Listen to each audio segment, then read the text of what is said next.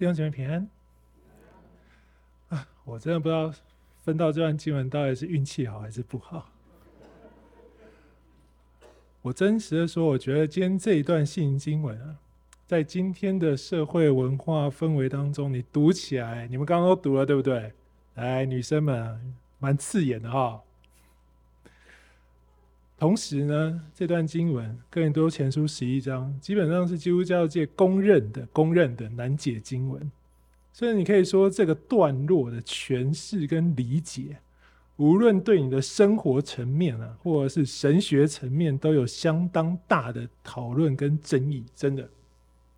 所以各位今天预备好了啊，不容易，大家们一起不容易，不要只有我很难，你们都很简单，这样不好啊。所以你如果有圣经，我鼓励你就是打开着，就是我们会看一下这段经文，当然我投影也会跟着走了，只是说我们需要好好思想一下。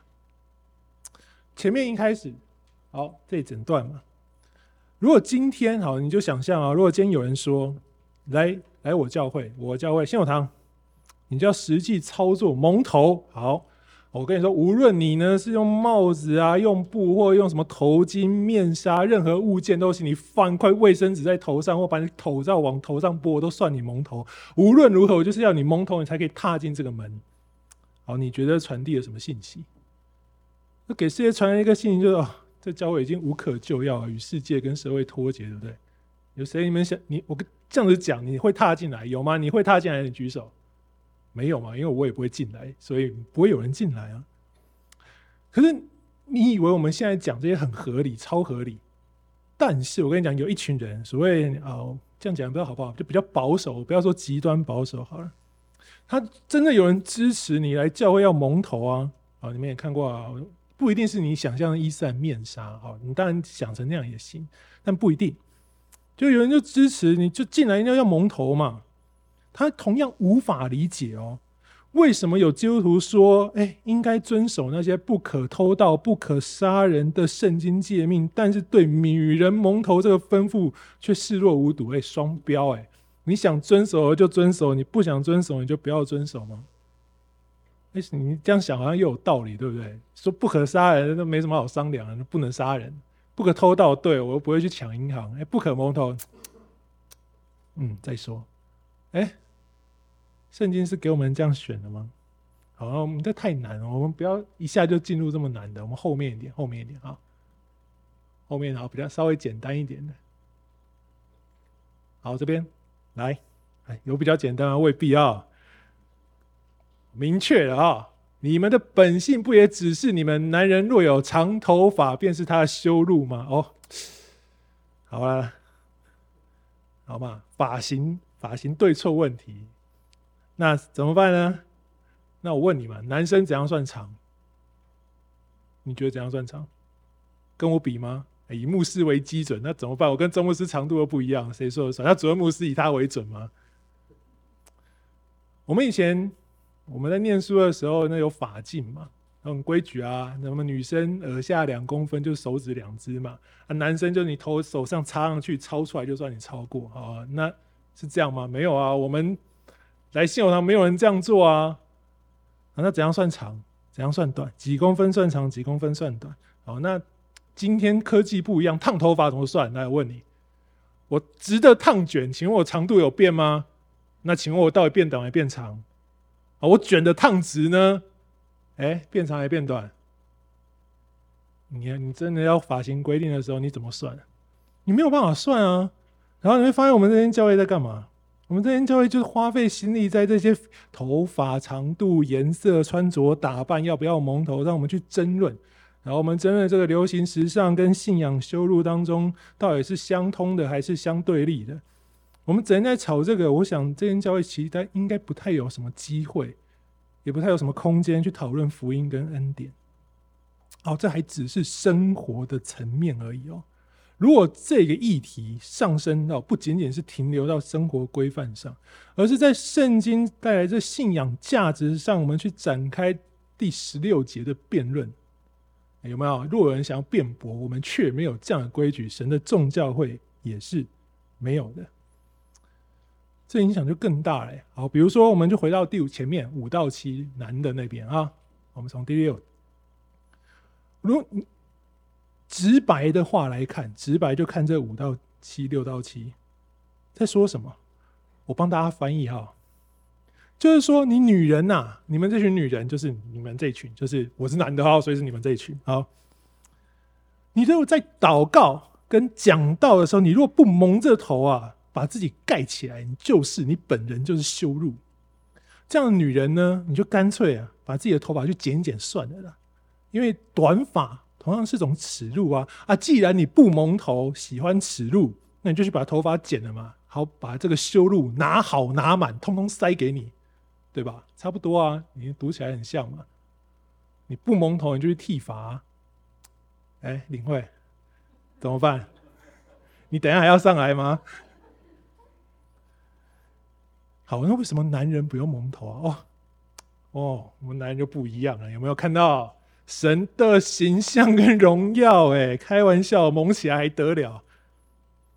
所以我们不能。我们也不应该把自己遮起来。好，那你这样看，这样讲太歧视了，不讲下去，真的教会都没有女人了，不行嘛？所以我们最后加一句：哦，你看，女人是男人的荣耀啊！哎，补补这弥补一下，最后补一句。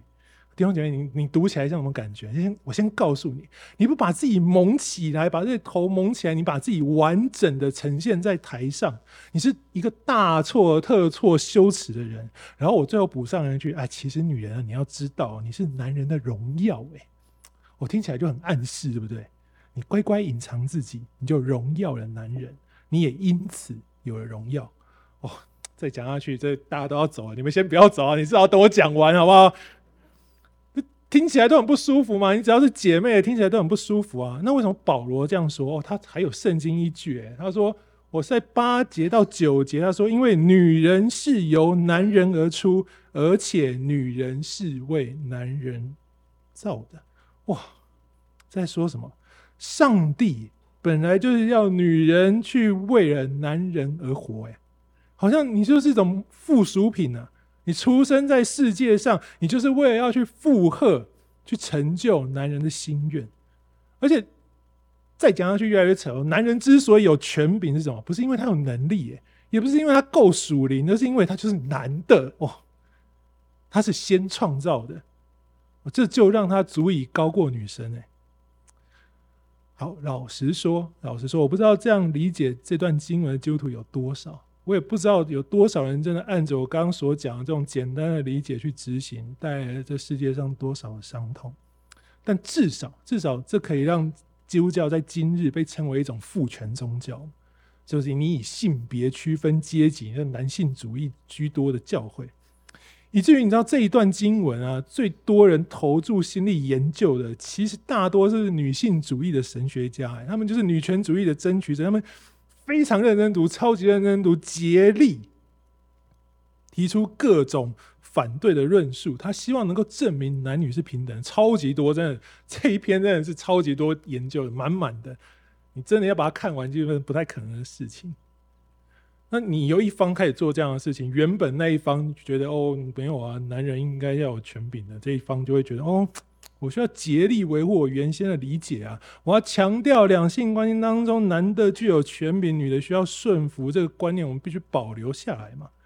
所以今天到今天为止，各种立场、各种论述、各种诠释都有一定数量的支持者。哦，真的超级多，这篇真的超难的。我看了一堆，我觉得真的看都看不完，我就想到太多了，真的。而且这个现象呢，让本来你光读就已经觉得很。敏感的这个议题呢，上升成为一种你死我活的对决哦。第二点，我不是危言耸听。二零二三年，也就是今年的二月二十一号，美国最大的福音派组织那个美南浸信会呢，因为案例女牧师的问题，他将美南浸信会当中最大的，也是全美最家喻户晓的教会，那马鞍峰教会 s e n d e r b a c k 那个就是那个 Rick Warren 的教会。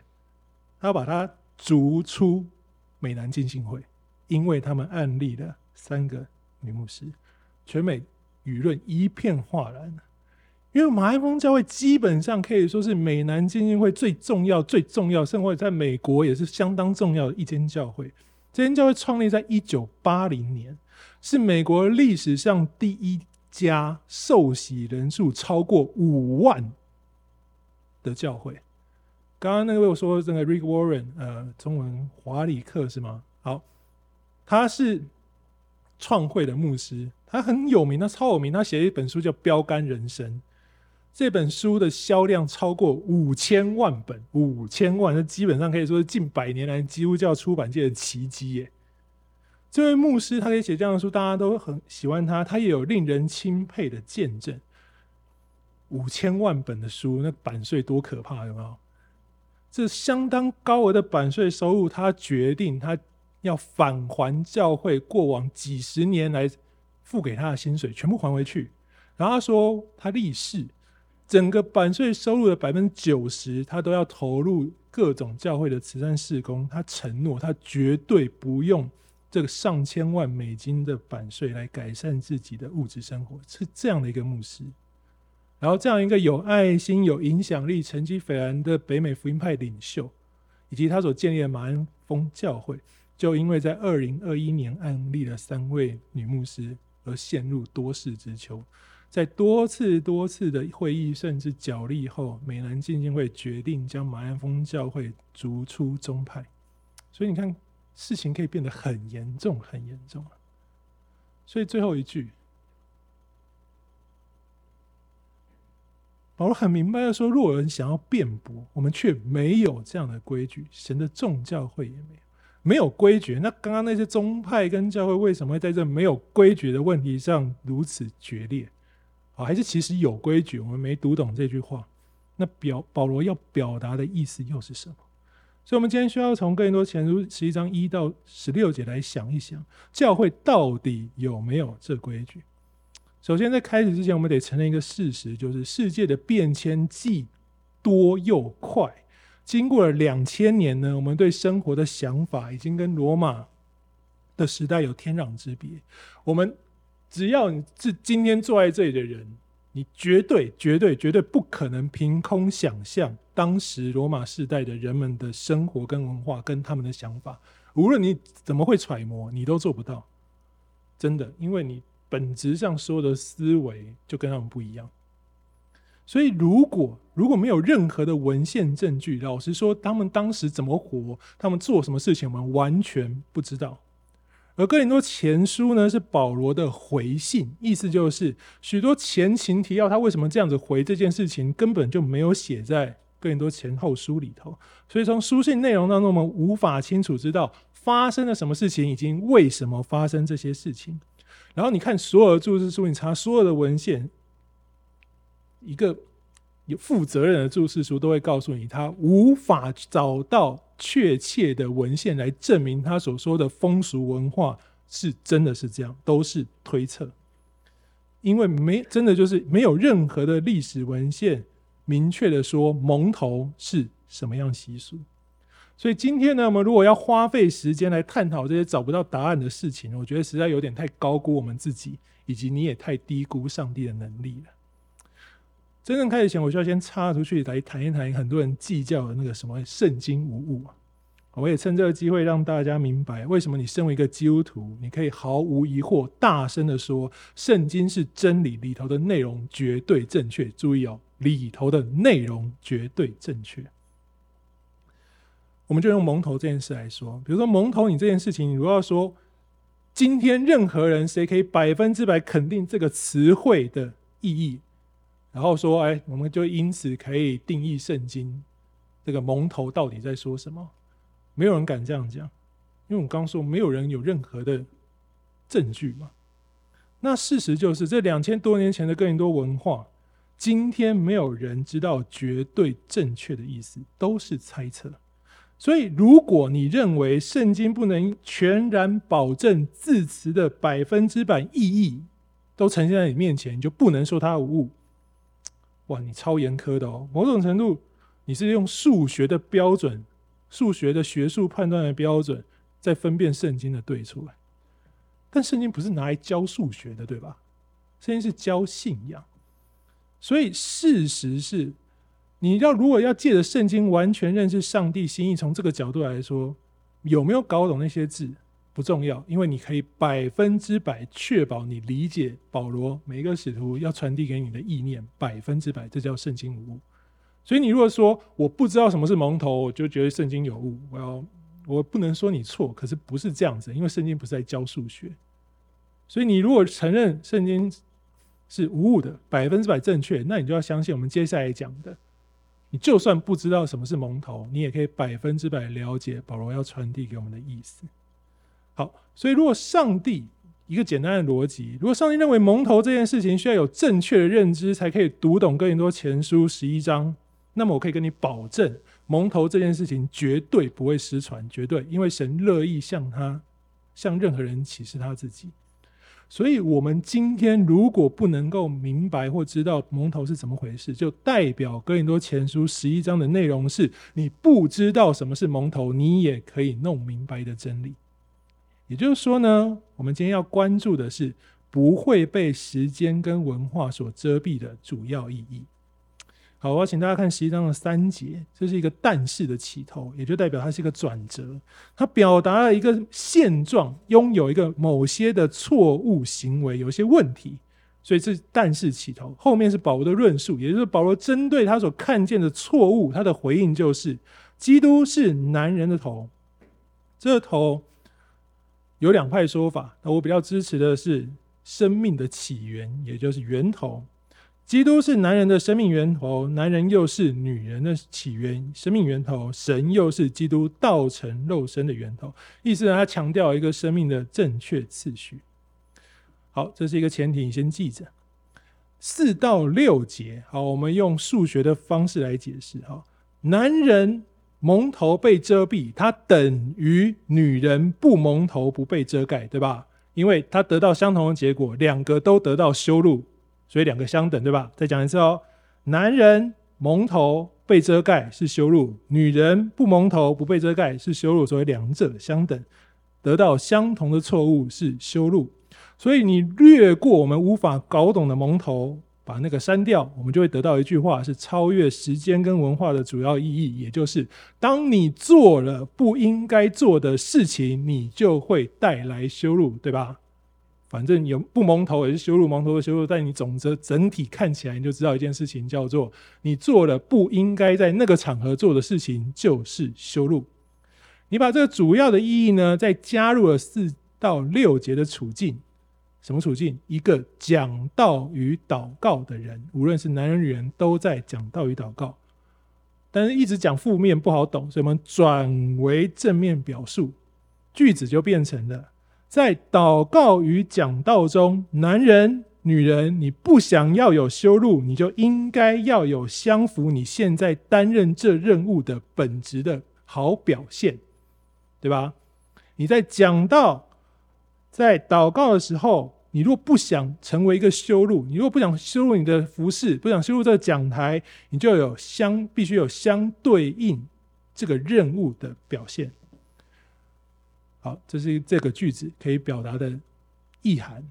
那我们再把保罗教导我们讲讲到的所有他各书信讲教过的事情，我们综合起来，我们可以得出保罗在这个段落的结论：一个给我们那超越时间、超越文化限制的教导是：当你祷告与讲道的时候，你要让自己好好的可以完成圣灵透过你的启示去讲道，使人你所面对的人真实在上帝的话语当中。不要因为听者对于讲者的不认同，连带使他把你口中神的话都打折了。好，我们这个很数学不好懂，我们举个例子。好，假如假如现在有个讲员，记得假如哈，假如有个讲员哈，不是我。好，假如有个讲员，他的口头禅呢，就是脏话国骂三字经。哦，他要讲道，所以他没办法改他的习惯。他每一句话呢，他的开头连接词、中间连接词、结尾语助词，通通是脏话国骂三字经。然后现在站在信友堂的讲台上，再讲一次，不是我哈啊。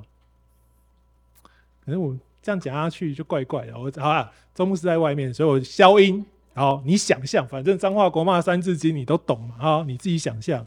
如果今天站在信友堂讲他讲到，他说我消音了，哔哔。耶稣基督真是神的儿子，哔哔哔呀！真的是因为爱人，就哔哔哔的去钉在十字架上，哔哔哔，然后我们就全部得救了。哔，你可以想象出后面的东西，对不对？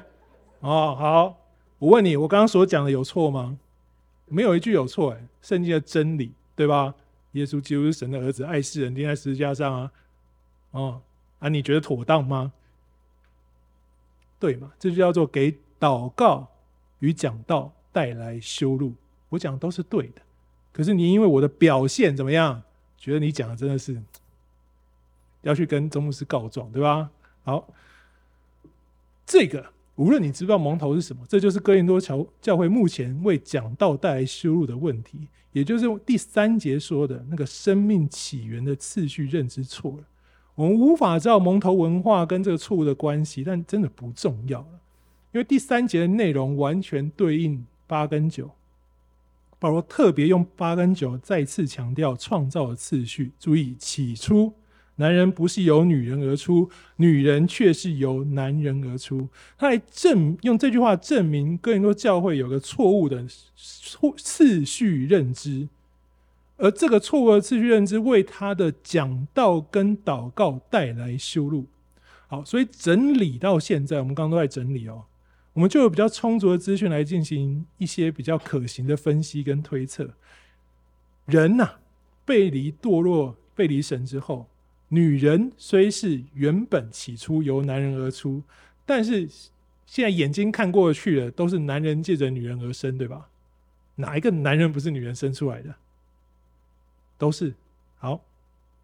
所以当时呢，因着这个眼可见的次序、自然现象，所有人管你男的女的都是女的生的，以眼见次序为尊贵且权柄来源的学说，也就是所谓的母系社会或者是什么女权至上。他意思是说，因为女人就说啊，任何人都是我女人生的嘛，所以跟那些男的使徒比起来，谁是次序比较前面，谁比较有权柄啊？我啊，所以。对任何圣经经文有争议，对上帝话有争议，谁来做决定？女人呢？女人答案才是对的嘛？哦，我女人的判断为什么会对的？很简单，我就是女的嘛，我就是生养的源头，所以我是对的。就是当时他们可能拥有的思维。所以保罗会让这一派所谓女生说了算，为什么？就是因为你是女生的人收敛一点，所以他说出了一个创造的真相，以此证明一件事情：是信仰不是女人能带来生育，而是原本上帝是这样创造的。所以，女人，你没有因此无条件拥有了使徒的权柄，那你怎样会有这权柄？保罗说，他的其他书信跟哥林多前后书都有讲，是看这个人的信心跟倚靠。所以，不是次序带来权柄，而是你的信心跟倚靠带来权柄。经文强调先后次序，其实并没有要给任何人带来信仰的特权哦。这在旧约的历史里面非常常见。神拣选小的。放弃大的，大的要服侍小的。听到这句话，你想到谁？以扫跟雅各，对不对？为什么选雅各？没有为什么，神就选了，都是这样告诉你的。雅各跟以扫选雅各，神拣选雅各的儿子，选哪一个？约瑟，大的还是小的？小的。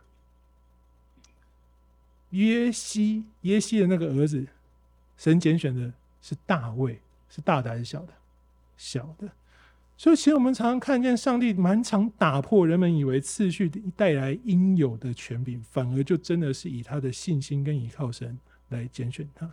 所以，你回到中这个逻辑，重新你去看七到十六节，次序没有带给女人特权。同理，我们以为次序带给男人的特权，那个无条件高过女生的权柄，也不是这段经文要告诉我们的事情。所以有了这个认知，我们就可以看最关键、最关键的第七节，你就会可以看懂第七节。神以尘土造了男人，按着神自己的形象，然后借由男人造了女人，也是从肋骨抽出来的。所以男人拥有了上帝的形象与荣耀。同理，借着男人造了女人，那女人拥有谁的形象？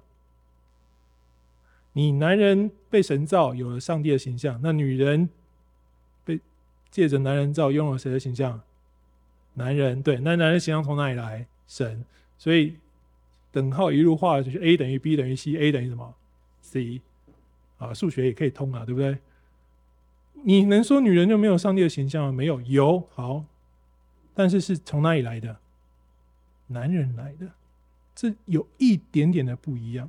所以，亲爱的弟兄姐妹啊，关键是男人、女人如何活出跟显出最后一句荣耀，谁的荣耀？上帝的荣耀。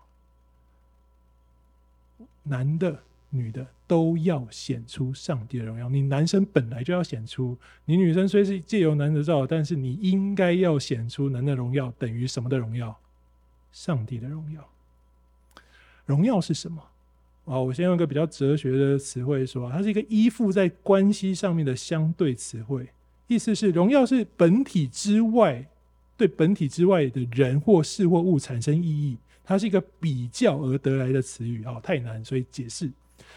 我有个小孩，嗯，就就是就小孩嘛，小学生，然后考试，好，假如假如他考了一百分哦，他考考一百分拿给我，哦，好棒哦，你考一百分，好，我就很高兴的拿来这里跟大家说，你看我儿子多棒，他考一百分，然后你们就很很很有爱心回应，哇，好棒哦，好棒，好棒，我就哦，我就很开心，很有面子，很有什么荣耀，对吧？但是好，是我写的考卷吗？不是，是我考的分数吗？不是，是我小孩写的。那为什么会感觉荣耀？因为我跟我小孩有关系，对不对？他是我小孩，他得到了荣耀，我怎么样？拿到你们面前被你们肯定的时候，我觉得怎么样？与有荣焉。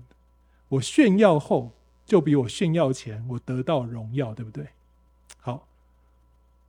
荣耀就是建立在这关系跟比较，你要记得这个比较前后的比较，一个喜乐的状态，它是可以借由行为而产生的，使另外一方得到爱。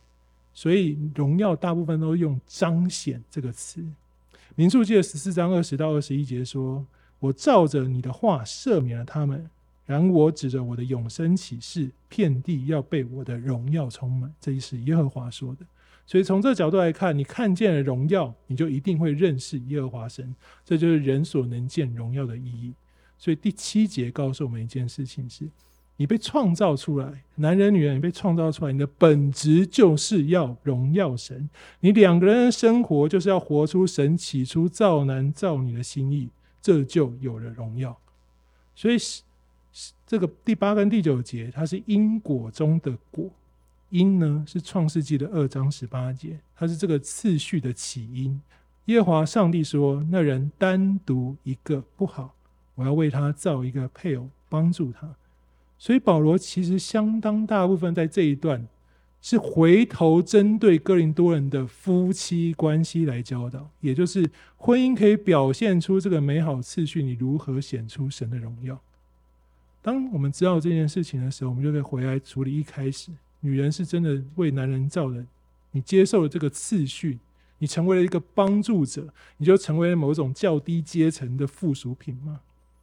不是的。刚刚创世纪二章十八节，神要解决那个不好，是那孤独一人的不好，所以这个帮助是要解决孤独，是孤独。注意了，它是创世纪里头唯一的一个不好。神造万事都看为甚好，唯一他造了一个人以后，他说：“我看那人一个不好。”他解决这个不好的最佳解答是创造女人。所以，女人是为了什么？为了让不好变成好而创造出来的。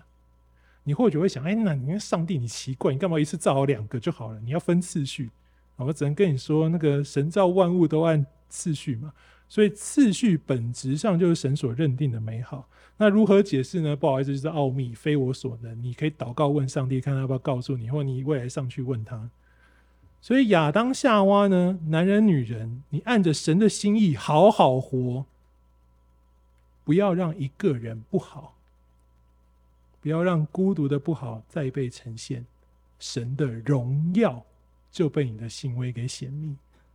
所以你要知道，女人啊，你是为了解决生命本质的大缺陷，那个孤独而被造的帮助者，是为了上帝让世界从不好变成好的那个唯一解答，就是女人。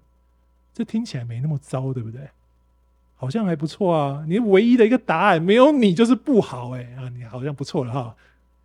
所以，亲爱的弟兄姐妹啊，帮助者很糟吗？神是我们的帮助者，哎。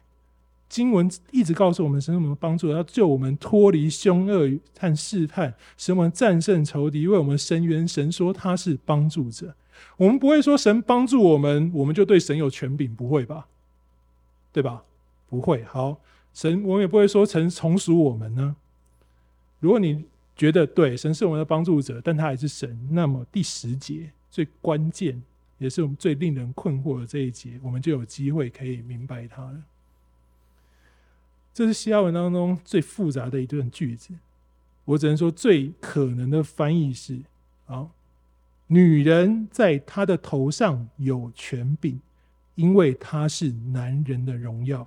并且因为天使，我再念一遍哈，这是和本的翻译，我念的是学者们针对西亚文原文的翻译。女人在她的头，她的头是什么？男人，也就是女人在男人上有权柄，因为她是男人的荣耀，并且因为天使。最难的就是后面这一句，因为天使，这是一个相当相当难翻译的西亚文片语。很难确定它的真正意思，因为世界对天使有太多太多的想象。但我个人，我个人觉得，圣经提到天使的时候，都是神与人互动的时刻。所以从圣经文本的范畴当中，我们可以知道，天使被创造出来都是来解决神跟人通讯不佳的问题，对吧？你人可以跟神讲话，不行，你一讲就死掉了，因为你是有罪的，他是完美的，那个光照到你就挂了，所以他都派天使来跟你讲。所以天使在我们旧约里、新旧约里头看见的，几乎都是代表神来传讯的那什么使者。因为罪人不能见神的面，所以天使来传话。而保罗在哥林多前书十一章所谈到的女人，她在祷告跟讲道的状态，祷告跟讲道这两个教会事务，都是在帮助人正确认识神，对吧？跟天使传讯其实是同样的意思。天使是神的使者，许多时候他是正确讯息的传递者。从亚伯拉罕到约瑟到任何人，这群男人们都因着天使的报讯，做出了正确的信仰决定跟回应，或者是改变。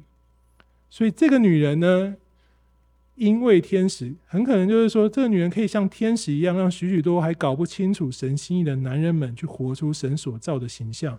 显明上帝的荣耀，前提是这女人能够透过祷告跟讲道解明上帝的心意。又回到一开始，你对神有足够的信心，你有足够的依靠，你就有这个权柄。所以保罗真正相当可能在说，你们女人所拥有的权柄来源，哥林多教会啊，你们错了，不是因为她能产出生命就有的权柄，是女人原本拥有权柄，她可以拥有权柄，是因为。她对上帝有了充足的认识跟知识，像雅居拉跟百基拉陪伴保罗的同工，能够做出正确的决定，帮助身边的男人、身边的那个头活出神的荣耀。所以从这里来看，第十节，好，我们过往不太敢说的女人跟头之间的关系，女人在男人身上也有权柄。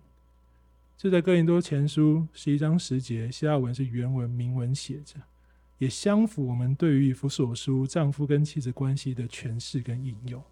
所以这一节其实告诉你，不是你不是被降低、被歧视的那个，你有，可是你有权柄的来源，是因为那万有的上帝，你必须认识他，你才能够拥有这样的权柄。任何权柄都是有责任的。男人有权柄可以管辖女人，前提是他得像基督这样舍己；女人的权柄可以控管男人，但前提是他有本事像天使一样传递神正确的信息。两者彼此都会带来顺服，也会带来爱。所以从次序的角度来看，保罗在强调的是，男人或许比较容易牺牲自己，有可能啊。那男人理性嘛，目标导向，那上战场死了不后悔，男人比较多嘛。女人比较容易顺服，也有可能是女人的情感比较深，感感比较感性，因着喜欢就容易软化、温柔忍耐。我们听见也是女人居多嘛，所以保罗鼓励我们，大家从我们擅长的开始，开始学习，开始相处，是一个不错的建议。这一切，你做这一切有没有价值？其实就是看你相信不相信神所说的那个不好，解决那个孤独，是不是真的不好？你为了解决这个不好，要付出的代价，你愿意吗？其实人与人之间，你不一定要限定夫妻，他很孤独，你去为他祷告，你陪伴他，他不孤独了。难道你一定要夫妻才能做这样的事情吗？没有吗？属灵的家人，这样的事情没有律法禁止。当你这样做的时候，人与人之间，你也显明了神的荣耀。所以保罗为了避免大家抓着次序建立权柄，所以他在第十一节说，其实是互相需要，对吧？而且原本是男人、女人由男人出，但后面变成男人由女人来出啊。但重点最后一句就是，你要知道一切都出于神。最终，我们是为了创造万有的上帝而活。所以今天的题目也是我一开始提的问题：教会到底有没有这样的律法规条？其实答案是有也没有。因为保罗在整个二到十六节要谈的是人如何活出生命的本质。如何因着你了解了创造的次序，跟了解了创造，就明白神看什么为好，然后你会进一步委身在这个使命当中。这个使命是你要活出真正的上帝，使人感受到神的荣美。所以，当人来辩驳，要跟基督教吵所谓的男女平权或女权至上，我没有一个绝对黑白分明的律法条文来回应他，因为这个议题真正只能是明白神心意。你能活出来，能这个祷告跟讲到活出来的人能够明白，而且你没办法讲，你只能活给他看，所以没有办法辩驳，你没有规条，没办法因着你设规条，每个人能够做出来的不同，所以弟兄姐妹有没有？看你了，你怎么活就是答案，你活出来他就看见了，就有了。你活不出来，其实你没有办法跟他说什么，因为没有这个规条。生命的渴求、渴望不会变的，是你可以按着本性，所以他有强调本性可以指示你们的。那个孤独，你的本性可以感受到；那个空虚，你可以体会的。所以按着神给你的启示，成为你的神使命，去服侍、去陪伴你身旁神让你觉得你要陪伴的每一个人。我今天真的没有要批判两个阵营，真的，我只想跟大家说，两方都有极优秀的牧师跟神学师，这神学家都有很扎实的理论基础。我没有想推翻他们，但我觉得或许我们常常因着我们是正确的认知，看见美好的果效，有成功执行之后，我们就认为认为另外一个跟我们不一样的阵营一定站在天平的另外一端，我对他就得错，他对我就是错的。我觉得这件事在两个极端的对之间，中间有很多很多的怜悯跟恩典存在，有很多没有必要忽略的现实，还有个人的恩赐跟经验感受。意思是，弟兄姐妹啊，你们想改变这一切，改变这些认知，让我们活得更好，活出更荣耀。男人、女人，你们要付出相同的努力，去见证，去活出神的爱，一个平衡才会让所有人按着需要去进步。我很喜欢一句话，是十七世纪德国神学家 Meidenius 他所说的。他说：“在机要的事上要合一，在非机要的事上要有自由，在一切的事上要爱心。”我们一起祷告。父神，我们谢谢你，让我们在今天的经文当中看见主所托付我们的责任。求主让我们明白我们为何所造。也让我们按着主给我们的恩赐、能力，去承担属于我们的使命。无论在哪里，无论什么处境，单身、家庭、婚姻、工作、学校，任何地方，我们都见证我们所从主领受的爱，我们活出属主的荣耀。谢谢主，祷告奉靠主耶稣基督的名求，阿门。